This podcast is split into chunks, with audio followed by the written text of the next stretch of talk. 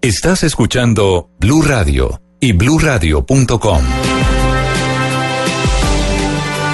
Son tres expedientes contra Álvaro Uribe que en este caso pasó de denunciante a denunciado. Sobre todo el proceso, sobre los expedientes, sobre los protagonistas, ha escrito Daniel Coronel desde la revista Semana, en donde desde hace rato viene haciendo revelaciones sobre este tema.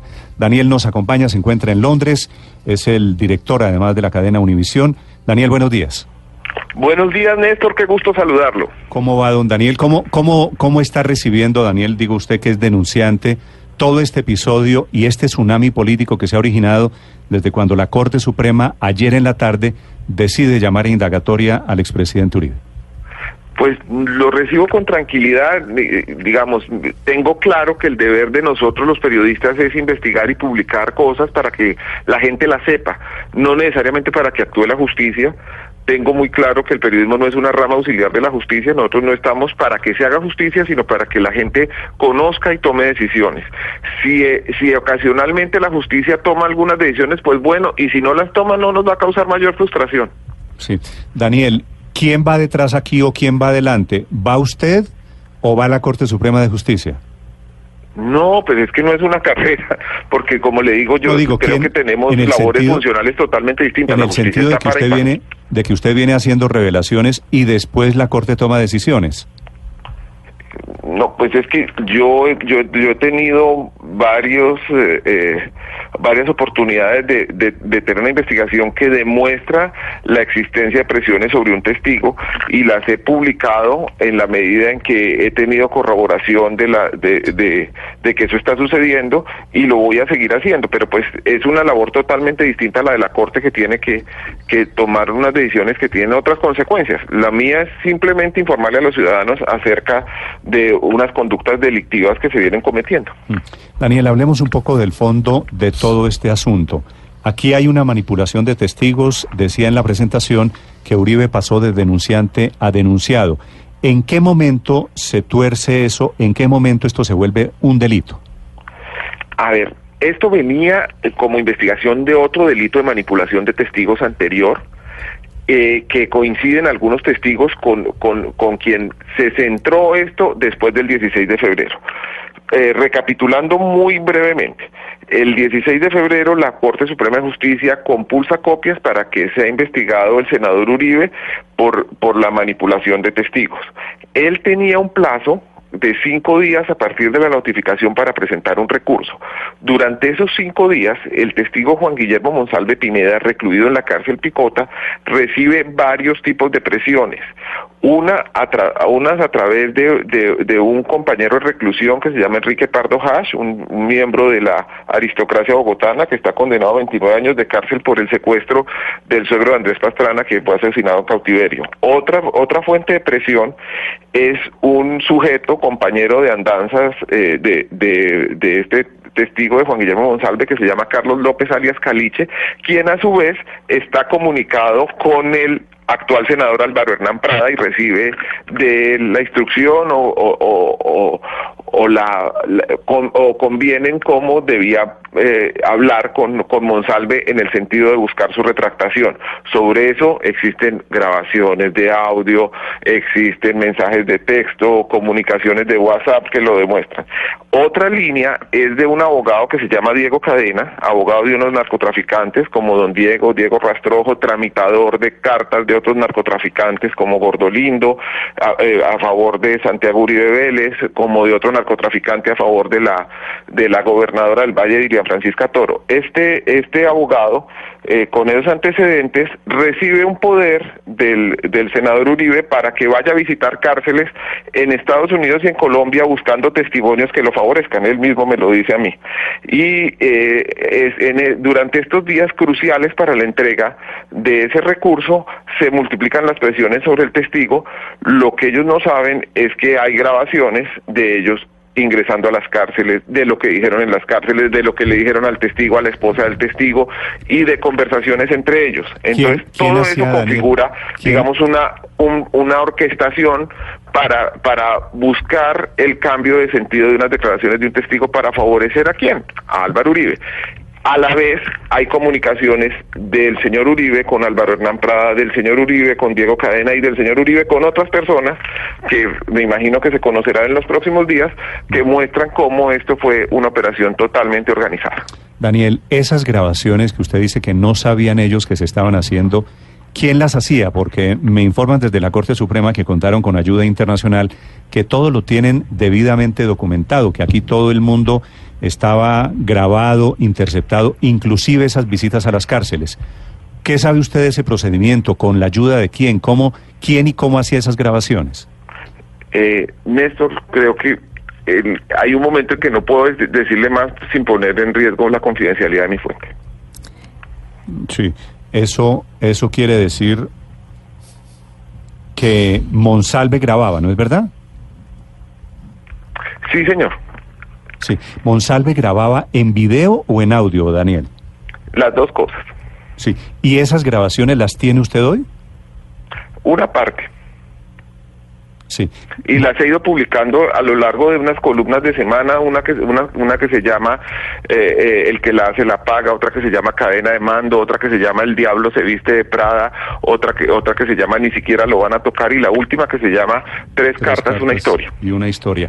Eh, tengo entendido, Daniel, que la esposa de Monsalve también grababa, ¿no es verdad? Sí, y, pero algo más. El abogado Diego Cadena, abogado de Uribe, también grababa. Y, y él mismo me dio unas grabaciones en donde tenía grabada la esposa de, de Monsalve. Sí, ¿y cómo se explica que todos estaban grabando a todos, Daniel? Es decir, eh, eso, eso quiere decir que alguien había detrás entregando los aparatos de grabación manipulando esas grabaciones? Manipulando no sé, manipulando, manipulando en el caso de la justicia no creo.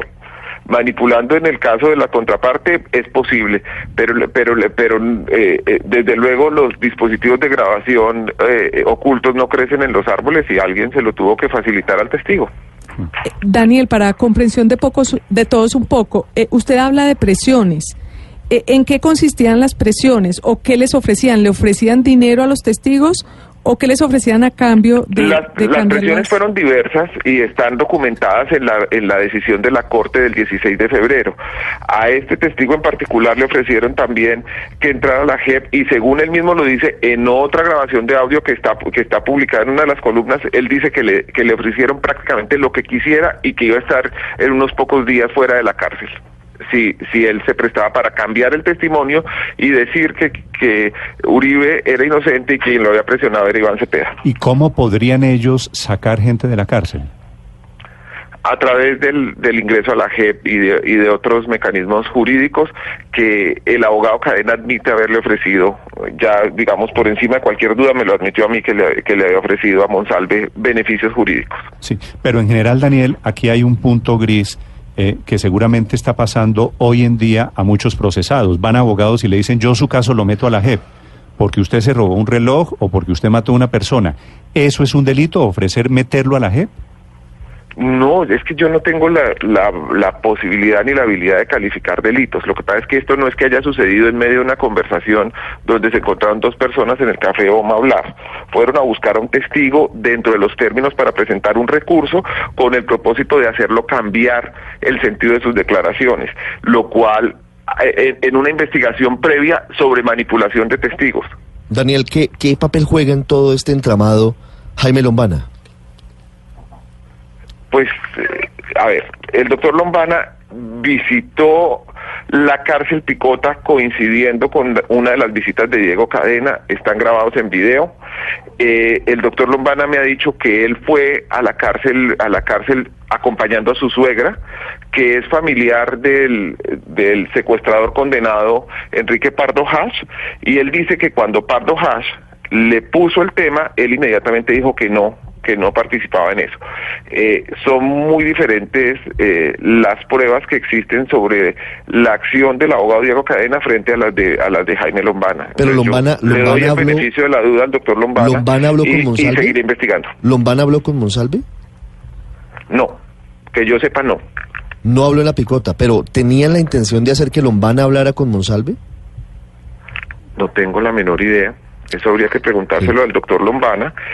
existen grabaciones de Enrique Pardo Hash donde menciona Lombana y un posible papel en esto, pero, pero no, hasta donde yo sé, no existe ninguna comunicación que vincule directamente a Monsalve con el doctor Lombardo. ¿Hay Por eso nombre? le digo Sí. que, que eh, como investigador periodístico Sí. le doy el beneficio de la duda. Lo que he publicado es lo que puedo decir. Hay otro nombre, O sea, es muy distinta, es muy, es muy distinto el papel que ha tenido Diego Cadena en esto. hay otro nombre que se menciona eh, en, en sus columnas, si no recuerdo mal, y en otros artículos periodísticos, que es el de Vicky Jaramillo. ¿Quién es Vicky Jaramillo? A ver, Vicky Jaramillo es una militante del Centro Democrático muy cercana a Álvaro Uribe. Eh, ella era parte de la, unidad, de la unidad de trabajo legislativo de un senador que se llama Rigoberto Barón. Ella denunció que Rigoberto Barón le pedía una parte de su salario, lo cual es un delito, y el, pomposo comité ética del Partido Centro Democrático determinó que no era cierto, y los dos se quedaron dentro del partido sin ninguna consecuencia. Una de las gestiones que ella hizo fue hablar con un familiar de Pardo Hash y, ap- y aparentemente llevar unas razones que tenía que ver con, con la eh, aparente oferta de Pardo Hash de entregar la retractación de, de Juan Guillermo González. Sí. Daniel, ¿usted cree que eh, Uribe acierta en su estrategia de renunciar a la condición de senador para irse a la justicia ordinaria, entre otras cosas? Dejando de ser senador, pues no tiene fuero, lo deja de investigar la Corte Suprema que lo había llamado indagatoria. ¿Eso le ve usted sentido? Eh, primero, yo no estoy 100% seguro de eso, pero pues yo no soy abogado, soy un, si- un simple reportero. Me parece, me parece que es eh, en otros casos anteriores eh, ha existido renuncia al fuero, por ejemplo, el del mismo primo del expresidente Uribe, Mario Uribe Escobar, y la Corte reabocó el proceso y lo condenó. Entonces, no, no sé cuál es la diferencia en esto. Me dicen además que es porque los hechos no están relacionados con su labor como congresista, pero es que ninguno de los hechos es, es- está relacionado con la, ninguno de los hechos por los cuales han sido condenados senadores y representantes está relacionado con su labor de congresista. Por ejemplo, el senador sucreño Álvaro García no mandó a matar la- la- las personas en Macayepo, no, no ordenó ejecutar esa masacre en, función de sus, de sus labores de congresista. Fue, fue un crimen que cometió siendo congresista y por eso lo procesó la Corte. Mario Uribe se alió con paramilitares buscando beneficios políticos, no en función de su labor de congresista, sino, sino también como un, como Pero- un acto que delincuencial. dicen- Ahora, que lo hagan o no lo hagan no es un tema mío, no es algo que yo deba evaluar. Lo que les digo es que la investigación periodística debe continuar independientemente de las decisiones que tome o no tome la justicia a través de sus diferentes ramas. Sí, lo que me dicen a mí sobre ese dilema jurídico es que en el caso de la parapolítica efectivamente la Corte mantuvo la, la jurisdicción sobre esos señores porque había relación, porque ellos se aliaron con los paramilitares para hacerse elegir o para Claro. hacerse reelegir como Para la. Corte, Ah, eh, y, esos y entonces esos la votos- masacre de Macayepo fue una acción para hacerse elegir. Pero yo no estoy seguro si, si Álvaro García renunció o no renunció a su fuero. No renunció, no. No, ese es un punto, un punto Eh, eh, ento- Entonces, digamos, lo que pasa es que estamos estamos eh, ejecutando una acción sobre medidas, le estamos haciendo la justicia al doctor Uribe como si fuera un vestido para que le caiga perfectamente. Vamos a ver qué pasa. Sí, esperemos Pero- a ver qué pasa. A mí lo que me dicen hoy, Daniel, desde la Corte Suprema, desde la Sala Penal, es que ellos dan por terminada su actuación y ellos están aceptando que el proceso, en la misma Corte, que el proceso va a la si renuncia, ordinaria. eso va para la fiscalía, dicen en la corte.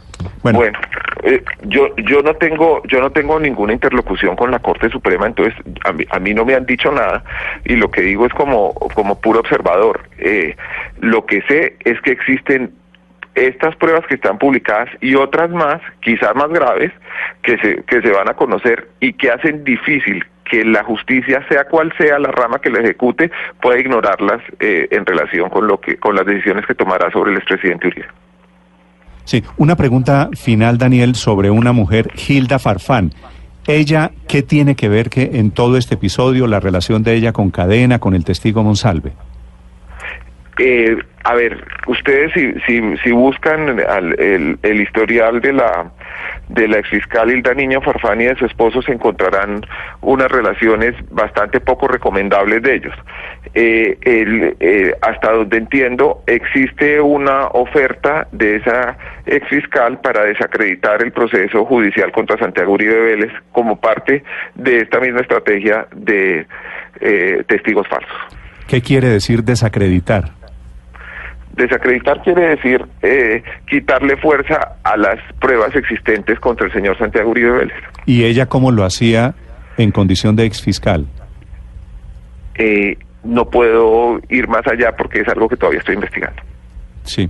Daniel, eh, me falta un tema que es muy importante, que es el de Álvaro Hernán Prada, que es a quien usted le dedica pues la, las últimas columnas, El Diablo se viste de Prada y demás.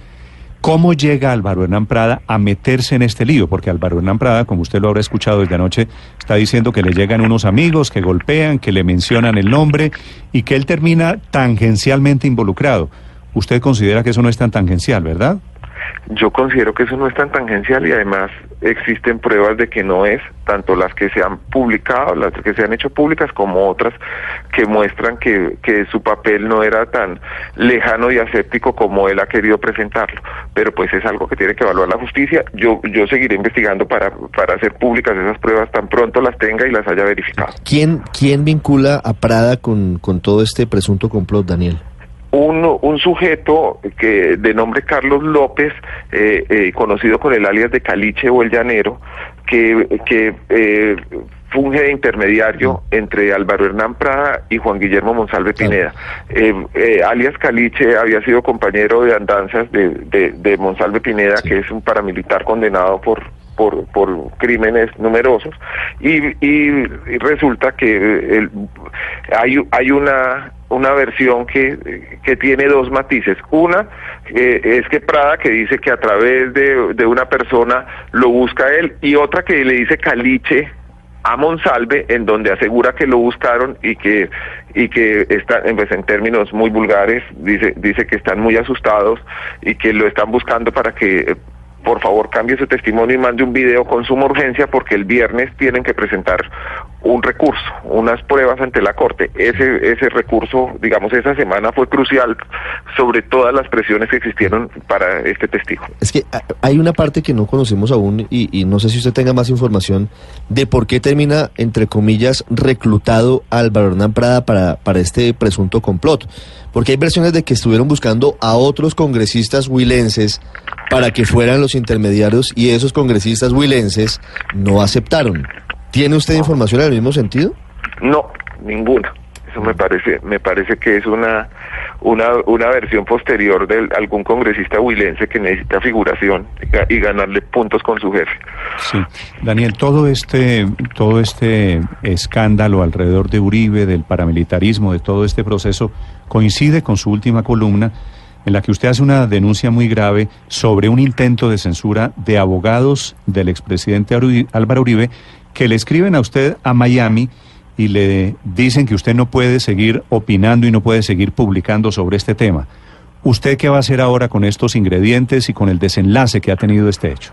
Pues primero no hay desenlace todavía, digamos hay un hay, hay un capítulo importante pero no desenlace y segundo voy voy a yo lo veo como una gran oportunidad pienso que si este tema llega a la justicia americana, por las características que tiene la justicia americana, existe la posibilidad de interrogatorio de parte y de discovery eh, eh, de pruebas, y yo creo que sería una gran oportunidad para mí poder interrogar al expresidente Uribe ante la justicia americana. Ah, pero eso es lo que usted quisiera en un tribunal en Estados Unidos sentarse. Sí, sí, eso es lo que yo, eso es lo que yo soñaría, pero pues obviamente esperemos a ver si, si se da o no esa oportunidad que él eh, maravillosamente abrió a través de, de esa acción. Sí. ¿Qué sabe la justicia de Estados Unidos hasta hoy de Álvaro Uribe, Daniel? No sé, no sé, Néstor. Mm. Pero usted ha preguntado allá por los expedientes, eh, por los famosos expedientes desclasificados. Yo conozco lo que lo que lo que ha publicado tanto eh, eh, eh, en, la, en, varias universidades como centros de pensamiento sobre esto, pero pero realmente no creo que no es parte de este tema. Yo creo que básicamente el, el trabajo que estoy haciendo es, es, para hacer periodismo, para mostrar unas cosas que pueden ser de interés público para unos lectores y usuarios de semana. Daniel, gracias por acompañarnos esta mañana, muy amable. Muchísimas gracias a ustedes, Néstor. Siempre es un gusto oírlos. Gra gracias, Daniel Coronel, de la cadena Univisión, columnista de la revista Semana.